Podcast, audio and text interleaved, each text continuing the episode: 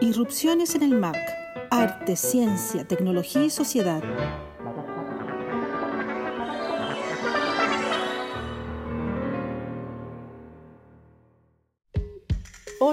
Soy Alessandra Buroto, coordinadora de Media Mac Anilla del Museo de Arte Contemporáneo de la Universidad de Chile y junto a Mónica Bate y Claudio Muñoz te damos la bienvenida a la decimoquinta edición de Irrupciones en el MAC. Esta tarde nos volvemos a reunir con Jazmín Adler, investigadora y académica argentina, para continuar con la revisión de trabajos de mujeres artistas mediales latinoamericanas. Para hoy, Jazmín ha elegido Imaginarius, pieza de la mexicana Marcela Armas, correspondiente a 2008. Por nuestra parte, abordaremos Delira, de la chilena Nicole Lulier, quien desarrolló especialmente esta pieza para la última Bienal de Artes Mediales de 2019 y que muy recientemente ha ingresado a la colección del MAC. Estas importantes obras nos permitirán hablar de las historias que cuentan las máquinas concebidas como artefactos orgánicos, también de los límites del arte que nos abren portales hacia las ciencias sociales y la astronomía, como es el caso de Marcela y Nicole de esas zonas intermedias, como plantea Jazmín, que nos permiten hacernos preguntas inquietantes sobre la relación entre cuerpo, espacio y ciudad, o entre arte, ciencia y naturaleza específicamente, y sobre la vulnerabilidad de las propias máquinas, a veces incluso de máquinas fallidas, o sobre la creación de dispositivos maquínicos constitutivos de una interesante estrategia para el cuestionamiento político. Entonces te damos la bienvenida a esta nueva edición de Irrupciones en el MAC. Hola Jazmín, ¿cómo estás? Tercera vez con nosotros, estamos felices de tenerte acá. Cuéntanos, ¿cómo va todo? ¿Cómo están? ¿Cómo andan? Todo bien por acá. Qué bueno, me alegro. Por acá también, muy contenta de, conversar nuevamente con ustedes en esta tercera sesión. Sí, súper. Cuéntanos de qué vamos. Bueno, nosotros tenemos algo preparado, pero queríamos empezar contigo, como es la costumbre. Así que cuéntanos a qué artista nos traes hoy. Hoy les traigo una artista mexicana que me parece que es muy interesante. Yo hace tiempo que sigo su trabajo y ella se llama Marcela Armas. Y creo que es una artista interesante para pensar en las relaciones entre arte, ciencia, tecnología y naturaleza, que es eh, en efecto el territorio que venimos navegando, porque creo que cuando pensamos en estas relaciones arte, ciencia, tecnología, naturaleza, hay un tema que va apareciendo, del que, sobre el que todavía no, no, hemos reflexionado, así que me parece una buena oportunidad, que tiene que ver con la cuestión de la producción energética en Latinoamérica. Eh, es decir, la pregunta sobre cómo generamos nuestra energía en un sentido literal, pero también en un sentido simbólico. Y Marcela, bueno, les cuento brevemente que es una artista que nació en Durango, México, estudió artes plásticas en la Universidad de Guanajuato y después se mudó a la Ciudad de México. Bueno, cuando estaba estudiando fue parte de un grupo llamado Los Ejecutistas, donde empezó a, investigar la performance, bueno, y también otras prácticas artísticas como en este cruce que va apareciendo en su obra de diferentes maneras entre artes visuales, arquitectura, o sea, el carácter constructivo de sus obras, de sus instalaciones creo que es muy importante, pero también filosofía, otras ciencias este, humanas sociales, la electrónica, por supuesto, también, bueno, y diferentes disciplinas y lenguajes. Bueno, hay diferentes proyectos, la verdad, de Marcela, que son muy eh, potentes, ¿no? Pero tomando como eje, como comentábamos, ¿no? La cuestión de la producción energética, hay una obra que se llama I Maquinarius, que es un proyecto que Marcela desarrolla en el 2008 y que me parece que, como les decía, ¿no? que es interesante por la reflexión que ella plantea ahí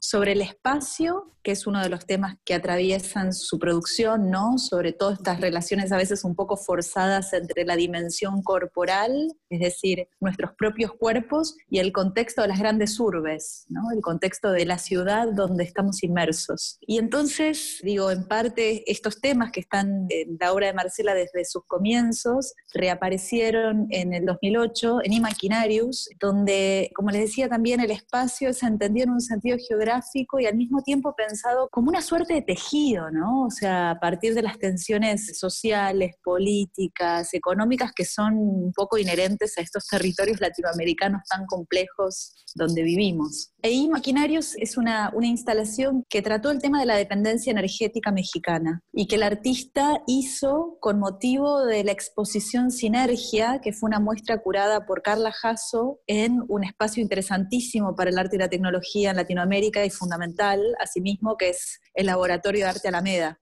ubicado en la Ciudad de México. Y la propuesta de esta obra, que ya es muy potente desde el punto de vista visual, inclusive, además desde el punto de vista conceptual, ¿no? digamos que es una obra muy imponente, fue el resultado de un proceso de investigación y un proceso también como de discusión que tuvo lugar, digamos, o que fue mantenido entre un grupo de historiadores, de politólogos, inclusive de especialistas en petróleo, bueno, de diferentes este, especialistas provenientes de distintos campos disciplinares, convocados por este proyecto de Carla Jasso, en un momento histórico muy particular en México, que fue un momento en el que el gobierno de Felipe Calderón iniciaba todo un proceso de privatización de la industria energética en México un tema que al menos en Argentina nos resulta bastante conocido, es decir, que no es privativo de la escena mexicana.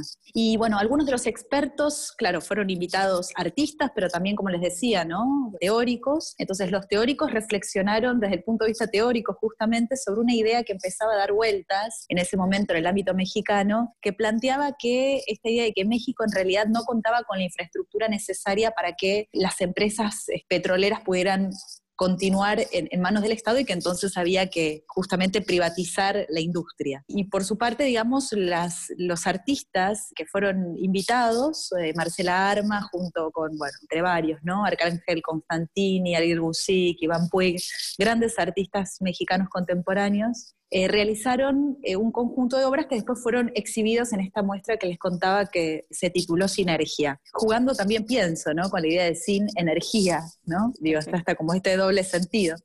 Y la propuesta de Marcela fue esta obra, Imaginarius, bueno, que habrán visto la, la imagen, ¿no? Que es como muy, muy llamativa, ¿no? Eh, como casi desgarradora. Ahora recuperamos, si quieren, esta cuestión de lo desgarrador, porque es esta gran máquina o maquinaria con una especie de carácter como industrial montada sobre la pared de la sala de exposición y de hecho el dibujo, ¿no? el perfil que se dibuja sobre el muro está integrado por una cadena industrial con un conjunto de catarinas y la obra también constaba de un motor y este motor es el que le permitía a, la estructura, a la cadena, estar en, movimiento permanente. Mientras, y acá viene el, tema, mientras iba chorreando petróleo crudo sobre el muro de la sala, ¿no? Sobre la pared bien blanca de, la sala, ¿no? Como ultrajando, además, esta idea de, de, bueno, de cubo blanco inclusive, ¿no? O más que de cubo blanco, del blanco del cubo por ahí pienso que, iba la cuestión. Y la cadena, que esto es fundamental también, la, cadena delineaba el mapa de México, pero hay que mirarlo con atención porque en realidad, para darse cuenta que en efecto es el mapa de México, porque en realidad el mapa de México está invertido, jugando incluso también pienso con la idea de eh, el famoso mapa este, invertido de Torres García. América invertida. Exacto, exactamente, ¿no? Entonces, ¿qué pasa? Al estar invertido, el petróleo que iba chorreando en realidad no chorreaba hacia justamente el resto de América Latina, sino que fluye hacia los Estados Unidos al estar dado vuelta al mapa. Entonces, de a poco, esa pared blanca iba quedando totalmente manchada con esos trazos eh, oscuros, como marrones este, oscuros, pero casi medio rojizos también, como evocando un poco, creo, la idea de como de herida ensangrentada, haciendo también, yo cada vez que veo esta obra pienso en las venas abiertas de América Latina, digamos, más allá del, libro en sí, ¿no? bueno, como si tuviéramos que pensar una imagen, claro, o sea, ¿cuál es la imagen que mejor da cuenta de la idea de la apertura de las venas de América Latina? Bueno, esta obra de Marcela Armas, haciéndole honor al, al célebre, ¿no? Este trabajo de Galeán. Y habla de esta idea del cuerpo sangrante que tú mencionabas al principio, ¿no? Que hablabas de cuerpo. Sí. Sí, eh, totalmente. Y, ahí se integra esta idea de la máquina como un cuerpo o del cuerpo como la tecnología, ¿no? Se hace esa vinculación porque es bien dramática, como tú dices, o sea, se nota esta, o sea, la, primera vez que uno la ve, al tiro uno hace esta relación del, de sangrar, ¿no? Es muy elocuente en ese sentido. Sí, tal cual, o sea, este desbordamiento, ¿no? O esta especie de, como de superación de, de los límites de lo que la obra misma puede contener, que encarna este dispositivo, máquina, obra, creo que da cuenta de esta idea de máquina herida como bueno, Marcela ahí lo plantea, ¿no? En, el, en su texto que incluye en la página web, dice una, como una alegoría de la sociedad perturbada por una arraigada idea de incapacidad, fracaso e inseguridad. Y esta idea de, máquina herida, podemos también eh, asociar esa idea con las nociones de máquina frágil o máquina vulnerable, ¿no? Ineficiente o fallida. Eh, de la que venimos hablando en parte, sobre todo creo que lo conversamos en Irrupciones 8, con las obras de, ¿no? de Mariela, Marlene, Gabriela, Lupita, porque acá la idea de máquina frágil y vulnerable está encarnada a través de esta acción casi destructiva en algún punto, ¿no? en un sentido creativo bueno, ese es un tema que por ahí nos lleva como a otro campo, que lo podemos dejar por ahí para otra conversación, pero que, porque todo, todo va abriendo, ¿no? Pero digo, es acá la, acción destructiva la que entraña esta idea de cuerpo, como decía Mónica, ¿no? De cuerpo frágil y, esta vulnerabilidad maquínica que en definitiva termina humanizando a, a, la máquina, pero que es también una estrategia para cuestionar estructuras sociales, políticas, económicas, culturales incluso. De hecho, eso que tú decías de la, de la idea de incapacidad, fracaso e inseguridad es súper transversal también a, toda Latinoamérica, ¿no? Esta idea de que somos incapaces de salir adelante, como en los términos que se nos ha dicho que hay que salir adelante, ¿no? Entonces creo que es una obra que toca mucho, a quienes somos de acá. Y además yo creo que hay un elemento también, o sea, histórico muy regional también, que tiene que ver con toda la doctrina norteamericana, de la industrialización latinoamericana, el nuevo trato, que en fondo era lo que tú decías, el flujo hacia Estados Unidos. Y en la figura de este país invertido, cuando yo veo estas rodelas, digamos, que es por donde pasa la, la cadena, que es una, una, cadena de tipo industrial, digamos, justamente para generar ese movimiento de traslación, digamos, de objetos, ¿no? En la cadena típica de producción industrial.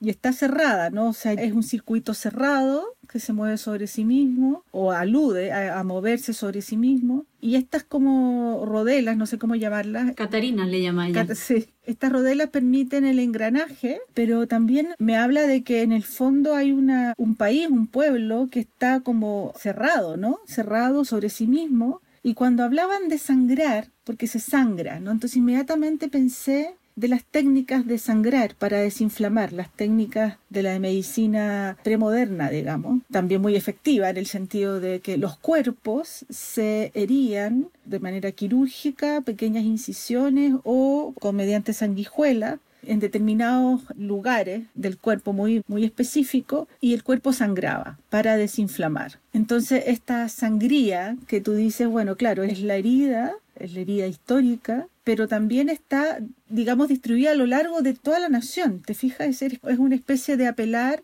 a que estamos sangrando, no hay quien se escape a esta sangría permanente, que es a propósito del sin energía o sinergia, como era la mirada de la exposición colectiva, un planteamiento muy, muy elocuente en ese sentido. Estamos un poco atrapados y sangramos permanentemente porque estamos eh, subsidiando a otro régimen, a otro sistema, digamos, desde este sistema basado en la herida, en el extractivismo, en la herida profunda a la tierra y en la herida a su gente. Entonces ahí hay una cosa bien poética, por supuesto, pero también muy elocuente, porque la figura de, de México es una manera de decir este pueblo que está cercado, que en cada uno de estos puntos sigue subsidiando a partir de un dolor eterno de este circuito cerrado. Y evidenciando sus marcas, ¿no? También, porque queda la marca... Queda el registro. Queda el registro y se acumula y se va acumulando y se va ensuciando cada vez más a lo largo del tiempo. Es decir, que las marcas previas no se borran, sino que es casi como un palincesto en algún punto de, de chorreados y de marcas y de una herida que sí, que se superpone a otra.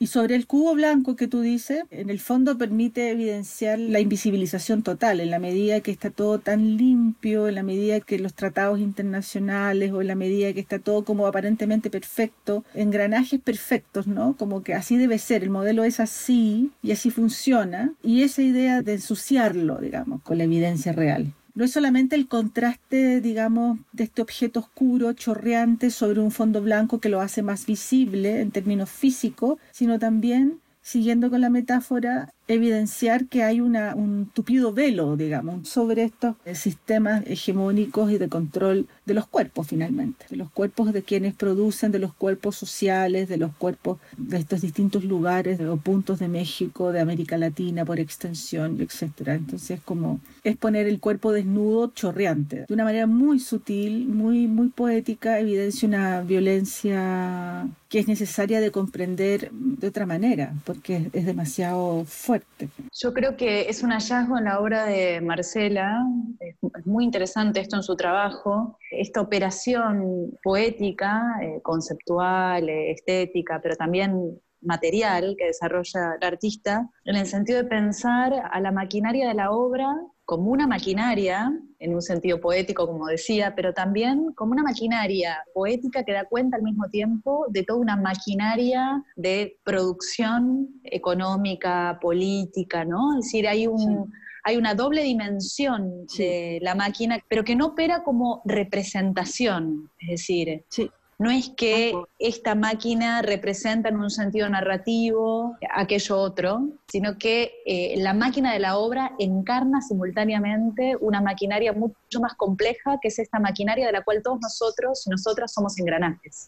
Es interesante eso porque estaba viendo otro trabajo de ella, lo estuve revisando todo, que es el que se llama Zenith, que viene un poco más de ese otro lugar que tú dices, ¿no? Que es más ilustrativo de alguna manera, porque trabaja con el dibujo, como el dibujo y el relato. Entonces yo no sé si este trabajo es anterior o posterior al que estamos comentando, pero encuentro interesante el paso de uno al otro, ¿no? Porque en el fondo está hablando un poco de esta misma idea de lo, bueno, del, del sangrar, de la afección, de la extracción de los, de los combustibles fósiles, pero en el caso de este otro trabajo tiene un, un dejo más historicista y a partir del dibujo ilustra de alguna manera nuestra situación mundial. Entonces, es anterior, Moni. Es anterior. Sí, es el 2007. Eso lo hace como más interesante porque en el fondo lo empieza como a complejizar el objeto mucho más en imaginarios o imaginarios, ¿no? Lo desnuda en el fondo, lo desnuda, le saca como toda la carga de la, del relato dibujado, ¿no? Sino que se vuelve otra cosa.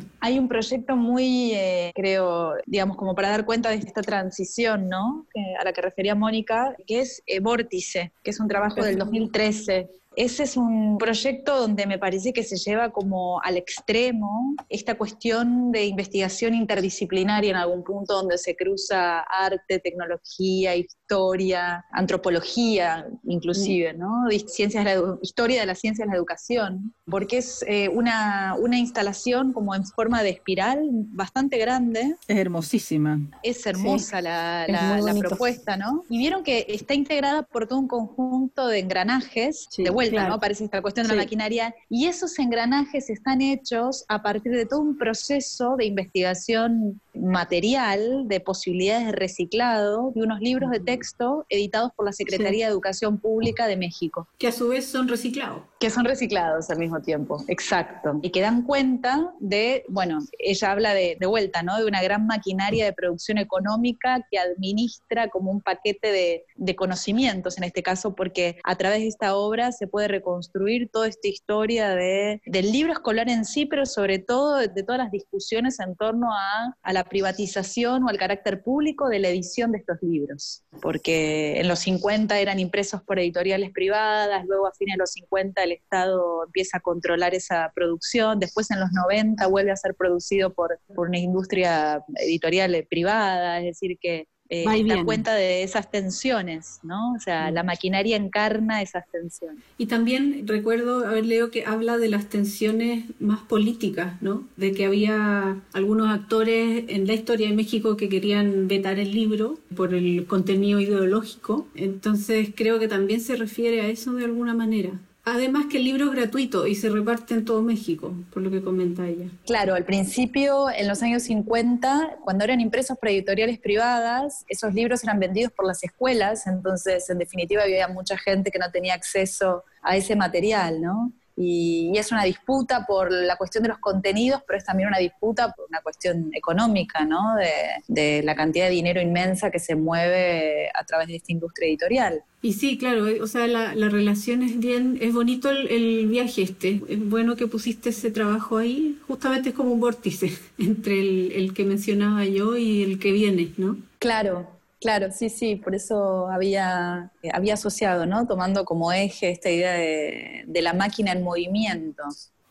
Hay un elemento que es como que me parece interesante, que es cuando se pasa del relato, digamos, representacional hacia una operación de síntesis o de abstracción. Puede tomar el camino de la abstracción, pero hay una operación de síntesis. En ese paso ocurre algo fenomenal que es que el material y el medio hablan por sí mismos. Lo que hemos estado, lo que tú hablabas de que tiene una doble dimensión, ¿no? Pareciera que está la idea, ¿no? El concepto que se aborda, que se desmenuza, que se elabora mediante una cierta figuración, que no es la representacional, que no es la retiniana, por supuesto. Pero ahí ocurre que se logra, sobre todo en, en Imaginarius, una abstracción, si bien tiene este elemento de representación que está en la figura del país de México, el medio mismo habla, o sea, el material está significando, ¿no? O sea, que también es muy interesante en arte y tecnología, porque justamente la tecnología no la entendemos como una herramienta, también es una herramienta, porque en tanto herramienta permite explorar, ¿no? Permite los procesos de experimentación con los distintos dispositivos, artefactos, etcétera, hacia su transformación, hacia su modificación y, y sean convertidos en otra cosa, ¿no? A partir de una noción de herramienta de la tecnología. Pero rápidamente se deja atrás la función utilitaria de la herramienta y se transforma la herramienta en otra cosa, ya deja de ser herramienta. Y es un material plástico. Y es un material plástico que comporta, que contiene, más bien dicho, su composición originaria, que es la tecnología. La tecnología es el material. Y empieza a hablar desde su condición de medio. Es un medio hablante digamos en términos de materialidad, no, no de vía, no de canal, no me refiero al medio como un canal también lo es, pero la materialidad misma empieza a adquirir una elocuencia que es muy propia de, las artes mediales. Creo que por eso de alguna manera defendemos su estatus, digamos. O sea, por supuesto que es una vertiente más del arte contemporáneo, pero la variedad del arte contemporáneo también se queda corta y por eso defendemos quienes trabajamos en este campo su especificidad,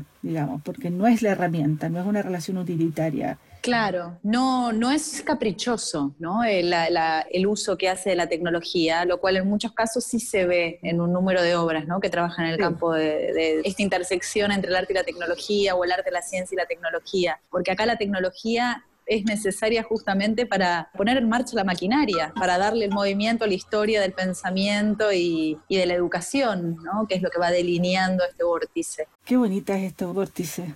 Sí. Hay un video en la página, después en Vimeo, creo, si quieren ver, que donde se ve todo el proceso de producción de estos engranajes a partir de los libros, con la ah, resina, con todo, todo el proceso que desarrollaron en, el museo, en el MUAC, eh, para donde después fue la muestra. Sí. Además que es linda esa relación entre la tecnología de la imprenta, ¿no? que es como una tecnología súper icónica. Sí. Y llevarlo a ser un engranaje que es como la otra también icono de lo industrializado. Es cierto. Muy bonito eso, muy bonito. Es cierto, sí. y además, bueno, claro, la imprenta también como todo un icono de, para la ulterior expansión del capitalismo, ¿no? Si es por eso, digo, que es uno de los temas que aparecen también en la obra. Sí, totalmente. Sí, y también de nuevo esa idea de, de la rotación sin fin, ¿no? Hay una línea que continúa, un movimiento prácticamente imperecedero ahí también, al cual se alude. Como una cinta de Moebius. Eh, totalmente. Bueno, nosotros te queríamos compartir la obra Lira de Nicole Lulier, que estuvo expuesta muy brevemente en la última Bienal de Artes Mediales que se realizó el año pasado, 2019, y se alcanzó a inaugurar en el Museo Bellas Artes de Santiago unos días antes del estallido social, que en el fondo dejó a todos los espacios culturales observando lo que estaba pasando en el espacio público, más bien. Y por medidas, por supuesto, de seguridad en términos de proteger las colecciones, los museos se fueron cerrando, la programación se fue cancelando, postergando, y esta versión de la Bienal sufrió muchísimo, digamos, sufrió prácticamente, no se pudo apreciar que ellos tenían varios espacios también de exhibición. En este caso, un núcleo importante de la Bienal de Artes Mediales, bajo el, marco del Cuarto Mundo, como idea del Cuarto Mundo, este Cuarto Mundo que en el fondo refleja el estado actual de contradicción total entre el planeta y la especie humana, digamos, y la posibilidad de abrir otras nuevas formas de construir ese otro mundo posible. La obra de Nicole Ludier, llamada Delira, viene muy bien con lo que nos has propuesto de Marcela Armas, porque creo que aluden ambas a una especie de noción desde el arte de sistemas complejos de alguna manera empecé a, pensar en los modelamientos, ¿no? hay una necesaria pulsión, irrefrenable pulsión por sintetizar en un modelo que no es el representacional de la realidad, sino, pero también es un modelo representacional en su condición de síntesis de estos aparatajes sociales, económicos, políticos, económicos fundamentalmente, que está, eh, digamos, gobernando una serie de, de sistemas de relación. ¿no? Entonces creo que cuando hablamos de sistemas complejos no solamente nos referimos a la dimensión matemática de eso, sino al fenómeno que está condicionado por una serie de factores, pero al mismo tiempo tiene la capacidad de generarse, de retroalimentarse. Creo que ahí hay algo entre Delira de Nicole Lulier y la obra de Marcela Armas y Maquinarius, porque en el caso de Nicole lo que hay es una gran disposición de un espacio una sala, ella necesita un espacio grande como el hábitat ¿no? de estos artefactos que va a crear, a disponer y que constituyen una coreografía. Ella eh, específicamente habla de, una conjunción coreográfica entre estos elementos, que ya vamos a ir entrando en, en qué consiste cada cual, dispuestos de tal manera para convivir de manera colectiva, resonarse mutuamente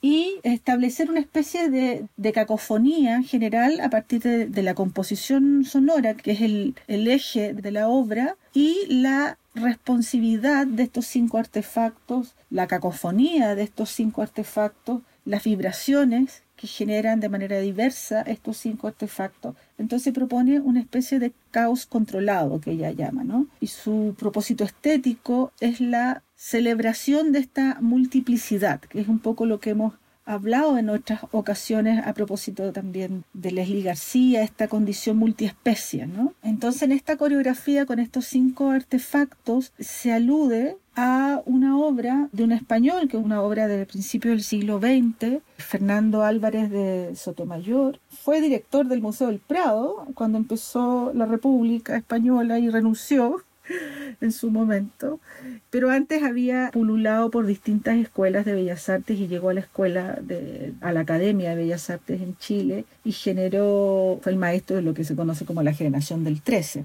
en la historia del arte nacional. Y Orfeo y las vacantes es una obra de la colección del Museo de Bellas Artes enorme, de dos metros de alto, más de dos metros de alto por casi tres metros de ancho, que originalmente se llama Orfeo atacado por las vacantes. ¿no? En su condición, las vacantes, en este caso, de figuras salvajes, de seres salvajes, libres, creativos. Hay una alegoría bien dicotómica, bien binaria entre la naturaleza, la mujer, lo salvaje, lo masculino que ingresa en lo salvaje, la naturaleza para controlar lo salvaje y sin embargo lo salvaje tiene este efecto narcótico, seductivo, etcétera. Todo esto derivando un poco del mito griego de Orfeo y los vacantes. Entonces, la lira sería el instrumento mitológico, la tecnología ilustrada en esta gran pintura, que Nicole toma y la convierte en esta condición de delirio, de, lira, ¿no? Y de alusión evidentemente a la constelación,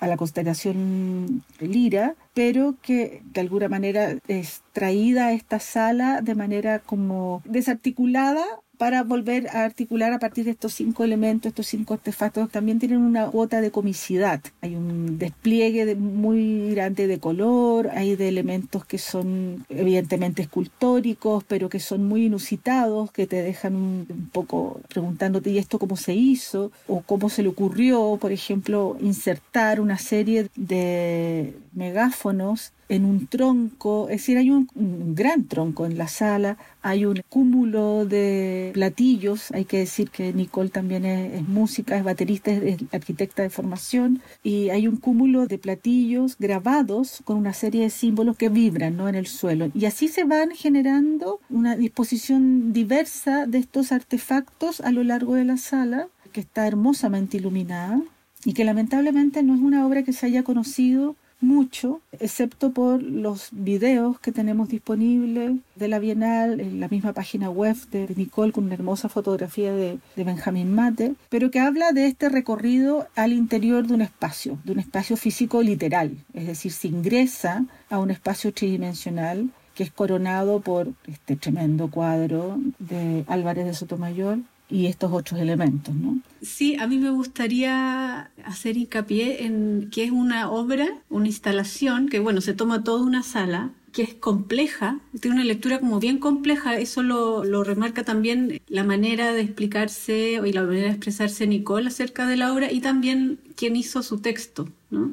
Pero a la vez es una obra que tiene un ingreso que también no es tan complejo, o sea, tiene una dimensión experiencial que creo que es súper fuerte también. Entonces tiene como dos vías de ingreso, una es esta lectura en donde hay que saber de la mitología griega, un poquito de astronomía, de la constelación, bueno, eh, hay que eh, poner también en conocimiento que ella trabajó mucho con astronomía, está trabajando mucho con astrónomos, ¿no? Con científicos. Entonces ahí también aparece esto de la constelación. Pero volviendo un poco al comentario que estaba haciendo, es un trabajo sonoro. Ella habla de resonancia y de que los objetos se afectan entre ellos. Entonces es un trabajo que envuelve también. Es un trabajo que envuelve y que puedes comprenderlo muy bien desde la experiencia sensorial, por los colores también. Creo que sería bueno que quienes nos escuchan se metieran en los sitios de estas dos artistas que estamos hablando, ¿no? Quizás después podemos dejar sus links en, la, en los mismos posteos que hacemos, porque nada, o sea, son, ambas obras son súper visuales también, además de las lecturas más complejas que uno puede hacerlas. Y otro asunto interesante que encontramos acá, porque como bien dice Ale, es una obra que estuvo en una muestra que creo que estuvo en exhibición un día, algo así creo que, que duró, no estoy muy segura.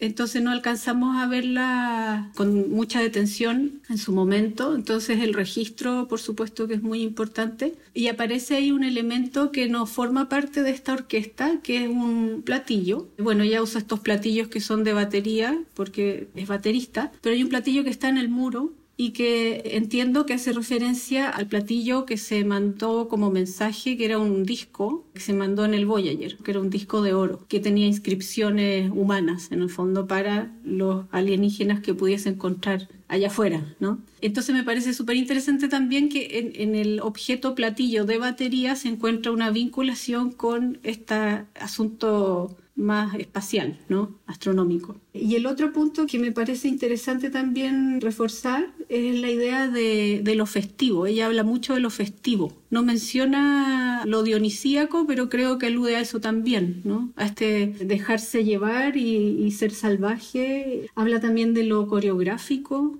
porque estos artefactos se interpelan entre ellos, pero a la vez es una interpelación libre, ¿no? Es una interpelación salvaje. Entonces ahí está lo festivo, lo coreográfico también. Y todo eso obviamente que dialoga con este mito que aparece representado en la pintura que mencionó Alessandra. El tema del color también, ¿no? De los megáfonos, ¿no? De los colores, sí. este, como casi evocando algo de cotillón.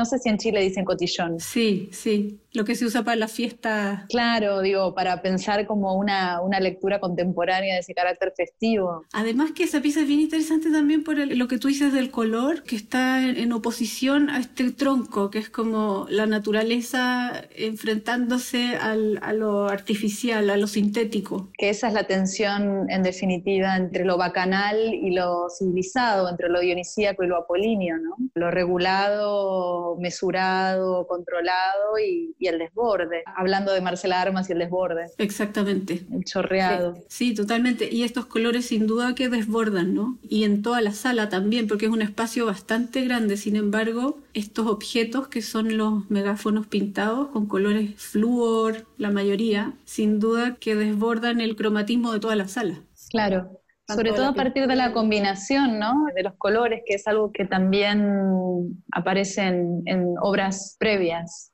Exacto. Sí, esto se ve, si uno ve el, el recorrido de creación de Nicole, estos megáfonos aparecen recurrentemente.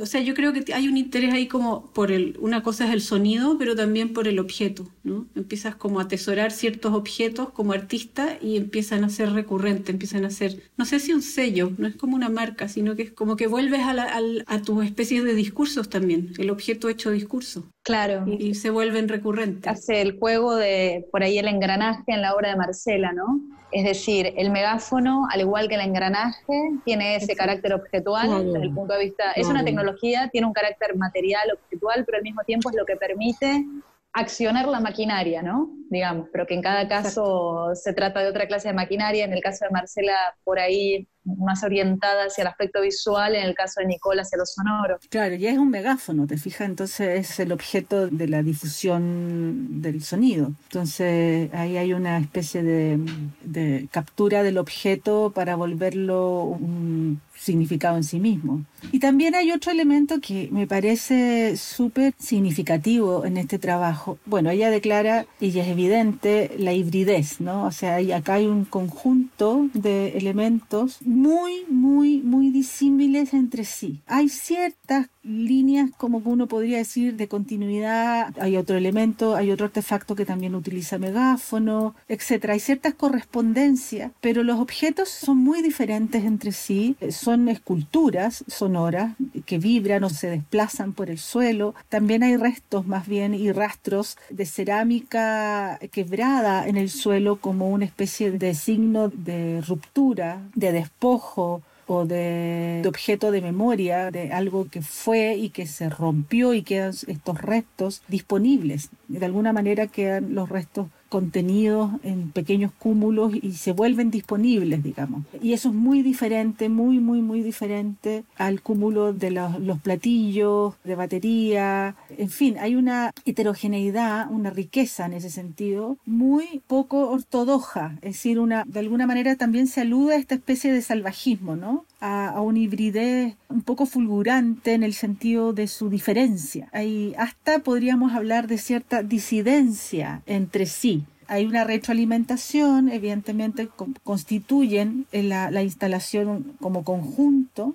Ella, al usar el término de coreografía, de espacio coreográfico o de coreografía sonora, ya está claramente declarando que ella lo concibe como un conjunto, ¿no? Una coreografía compuesta por diversos elementos muy distintos entre sí, pero que sus relaciones mantienen, construyen este conjunto y ese conjunto es sonoro. Y estos elementos visuales que de alguna manera flanquean la sala, esta referencia histórica que se tiene ahí para generar un opuesto, ¿no?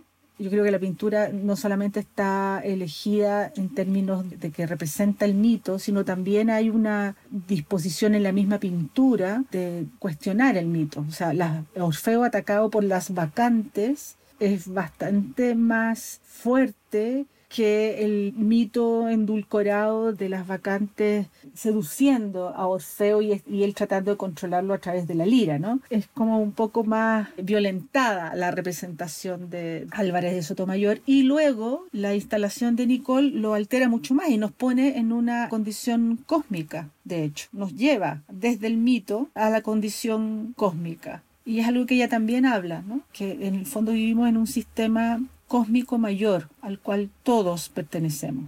Ella habla inclusive de belleza extraña, ¿no? Hay algo bizarro. Sí, que no llega a ser desagradable. Lo extraño, en este caso, lo bizarro, en este caso, está justo en el punto de atracción. Mantiene esa seducción. Claro. Porque también hay elementos bizarros que son, es intrigante, claro. Y, y está ahí tremendamente seductor en ese sentido. La invitación a, ingresar a ese recorrido, porque en verdad me tocó con Nicole recorrer la sala cuando estaba terminando el montaje. Y la verdad es que uno puede quedarse horas en cada uno de estos artefactos, horas, observando la infinidad de detalles, el contraste entre los propios materiales, entre el tronco y los megáfonos, entre estos entes con capucha que pueden caminar en la sala, uno que está controlado o programado para mantenerse dentro de un disco y sonar y vibrar y, moverse un poco por el desplazamiento propio de la vibración sobre el disco. Entonces cada uno de estos elementos es como un muestrario en el fondo, que tiene que ser descubierto solo al ingresar a este espacio, que es lo que lo convierte en una instalación. ¿no? al ingresar al espacio la obra se comprende. Ahí, por eso es, tan lamentable también que no se haya podido, bueno, no solamente esta obra, sino muchas de esta versión, todas de esta versión de la Bienal. Todas las Bienal. Quedaron unas más, otras menos, porque fueron abriéndose los espacios de manera diferida, digamos, pero toda la Bienal se vio muy afectada.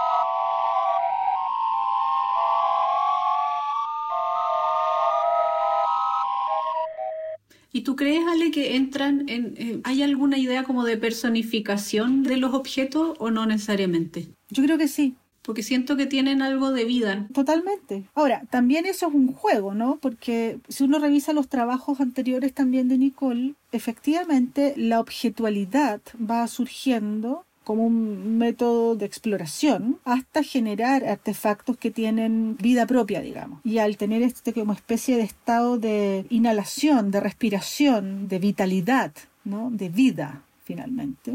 La vida está básicamente dada por la elocuencia de un movimiento. Me estoy acordando de mi nieto que está justamente hablando de lo inerte ha descubierto lo inerte versus lo vivo en su habla, en su lenguaje y en su concepto, digamos, en su comprensión de cómo están dispuestas las cosas en, su entorno, en el mundo. No, él no habla de, lo de la muerte, ¿no? No habla de lo que está muerto, de lo que está vivo. Solo señala lo vivo, ¿ya? Y lo vivo está dado por su capacidad performática, por su capacidad de movimiento y de desplazamiento, por su performatividad, de alguna manera. Y eso lo tienen ambos trabajos, tanto el de Marcela como el de Nicole, de manera muy fuerte. En el de Nicole uno podría pensar también que ya camina hacia el personaje, digamos, que creo que sí, pero creo que habría que indagar mucho más y hablar con ella esto muchísimo más en profundidad. Pero hay algo en su condición performativa y en su condición de artefacto respirante, ¿no? De un artefacto que está vivo, refiriéndome al, nieto que no sabía cómo nombrar esto y lo, adquirió en un día y está... Está con esa fijación. Eh, con esta fijación cartografiando el mundo de esta manera. Es muy interesante, muy, muy interesante. Ahora, qué, qué interesante pensaba, ¿no? Porque las vacantes al mismo tiempo son como todo un ícono de, de una situación de éxtasis, de un estar fuera de sí, ¿no? Muy asociadas también a Dionisos y, la embriaguez, ¿no? Como este estado de, de cuerpo fuera de control. Claro, fuera de control, o sea, cuerpos orgiásticos. Por eso digo, ¿no? Como fuera de sí, en una situación de, de fiesta, pero en un sentido amplio. Y un poco esta idea de, ayer comentábamos con Ale, ¿no? En un intercambio que tuvimos, también esta idea de fuera de sí o del arte más allá de, de sus límites, ¿no? De sus confines, es un poco uno de los temas que ponen sobre la mesa todos estos proyectos que estamos comentando. Bueno, en las diferentes sesiones, ¿no? Y también pienso que por ahí, en los proyectos de hoy, esta idea del arte fuera de sus límites se vuelve aún más evidente en el sentido de que son obras concebidas como proyectos de investigación y de producción donde el arte entra en relación muy clara con otras disciplinas, con otros ámbitos del conocimiento, con otras, iba a decir con otras ciencias, pero en realidad con ciencias diferentes. En el caso de Marcela, más hacia la historia, la, filosofía, la antropología, inclusive la sociología en algunos de sus trabajos, aunque no de manera explícita, pero bueno, son los discursos que quedan ahí latentes. Y en el caso de Nicole, en este trabajo y por ahí en otros de sus proyectos con más intensidad, las ciencias, ¿no? En el sentido de ciencias este, exactas o las llamadas ciencias duras. Entonces digo, también para poner en jaque un poco estas distinciones entre las ciencias, ¿no? en realidad estamos como yendo y viniendo de una hacia otra. Efectivamente, y también hablábamos a propósito de ciencia, arte y naturaleza, como en el caso de Nicole, para mí se me hacía muy evidente cómo incluso la noción de naturaleza empieza a quedarse un poco corta cuando hablamos de traspasar esos confines, ¿no? Que dices tú, Jazmín, porque podemos hablar del cosmos como naturaleza, es decir, ahí habría que recurrir a otra manera de, problematizar eso, pero la naturaleza es una, una noción humanista, digamos. Por lo tanto, si uno habla de fuera del sistema humanista, eh, que es el que controla de alguna manera o ha querido controlar el planeta, cabe la pregunta de si, si, la naturaleza está en el espacio también, si está en el cosmos, o cómo podemos nombrar eso que a mí me resuena como que quedara incluso más allá de la naturaleza que somos capaces de concebir desde nuestro lugar, desde nuestra actancia, digamos, como seres humanos. Y esos confines son súper interesantes porque creo que en el trabajo de Marcela hay también esa salida, digamos, de la producción, comillas, artística tradicional, que creo que ya hace mucho rato dejó de operarse en, en por lo menos la producción artística más interesante, en esos cánones, digamos. Se sale de eso, pero también aborda problemáticas muy complejas. Por eso me gusta pensar, y habría que preguntarle a Alejandro Jofré, podríamos invitarlo alguna vez, a abordar estas nociones de sistemas complejos, ¿no? que en el fondo representan para mí lo que tú dices, Jazmín, de, de salir del más allá de los confines. ¿Qué hay más allá del fin de lo que nosotros consideramos ciertos límites, digamos, razonables o comprensibles más que razonables? Como no hay respuestas preestablecidas en algún punto, o al menos no si no nos paramos estrictamente desde el ámbito de las ciencias, es probable que en el campo de las ciencias haya algunas respuestas un poco más precisas, pero si nos paramos en estas bisagras entre las diferentes esferas, como no hay respuestas cerradas acerca de los confines, sino que hay zonas intermedias entre ellos, el arte ahí juega un rol central, porque es desde ahí donde se pueden barajar las hipótesis. Claro. Y se puede producir este ida y vuelta en el fondo, que no hay respuestas que van a ser, digamos, clausurantes de, las preguntas, al contrario, es como que finalmente eso es el, motor de la investigación, sabemos que hay más, intuimos que hay más y vamos por más. Y, la producción artística juega ese rol. Somos el vortex. Hay un vortex, sí. Sí. Y es interesante también pensar en esta, bueno, hemos elegido en esta serie, exprofeso, escoger artistas mujeres, mujeres artistas mediales.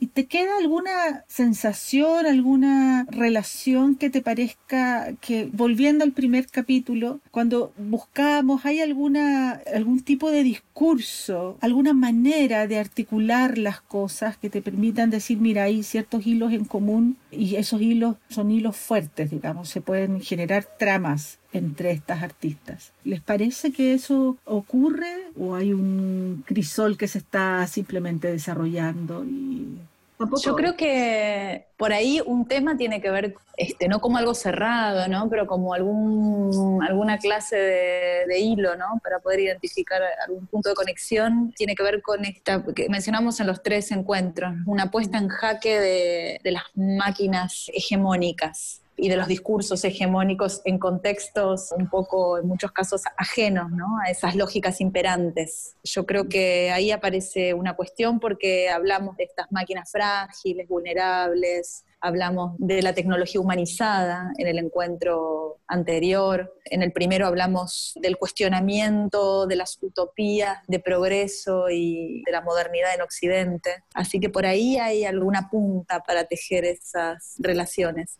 Y creo que desde ese mismo punto de vista también proponen nuevos sistemas, de alguna manera.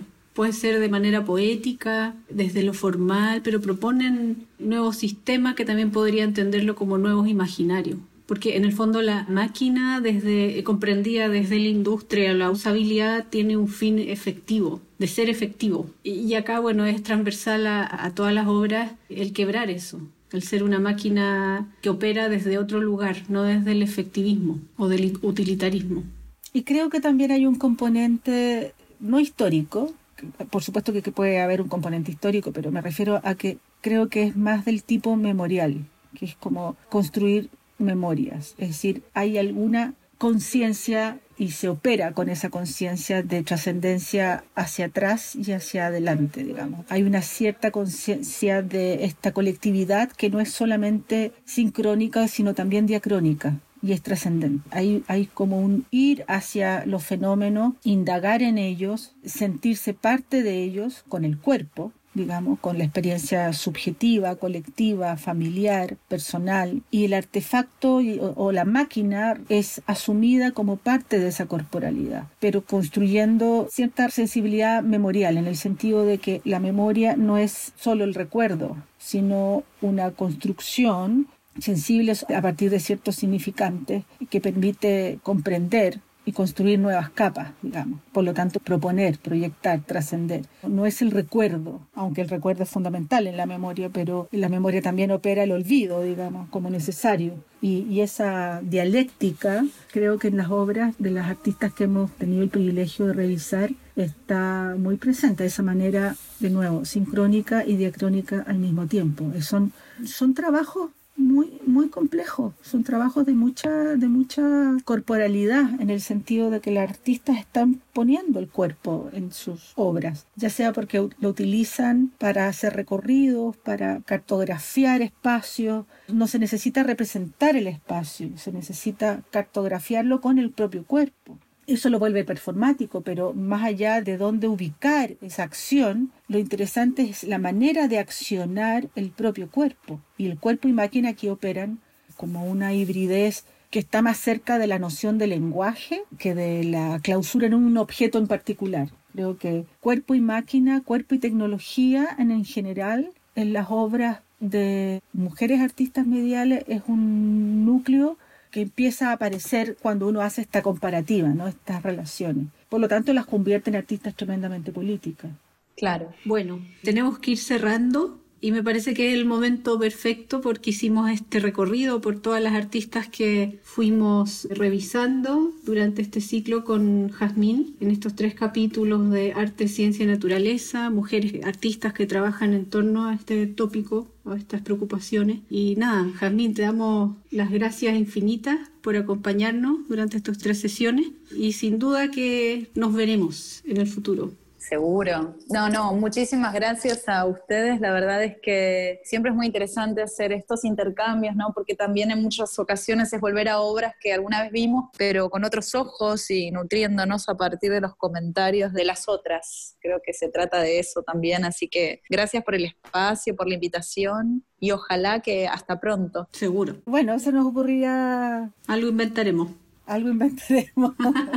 Seguro. Bueno, muchísimas gracias, Jazmín, y nos escuchamos en nuestra próxima edición de Erupciones en el Mar. Muchas gracias a ustedes. Un abrazo. Irrupciones es producido por la Unidad Media Mac Anilla del Museo de Arte Contemporáneo de la Universidad de Chile. Conducen Mónica Bate y Alessandra Buroto. Sonido Claudio Muñoz.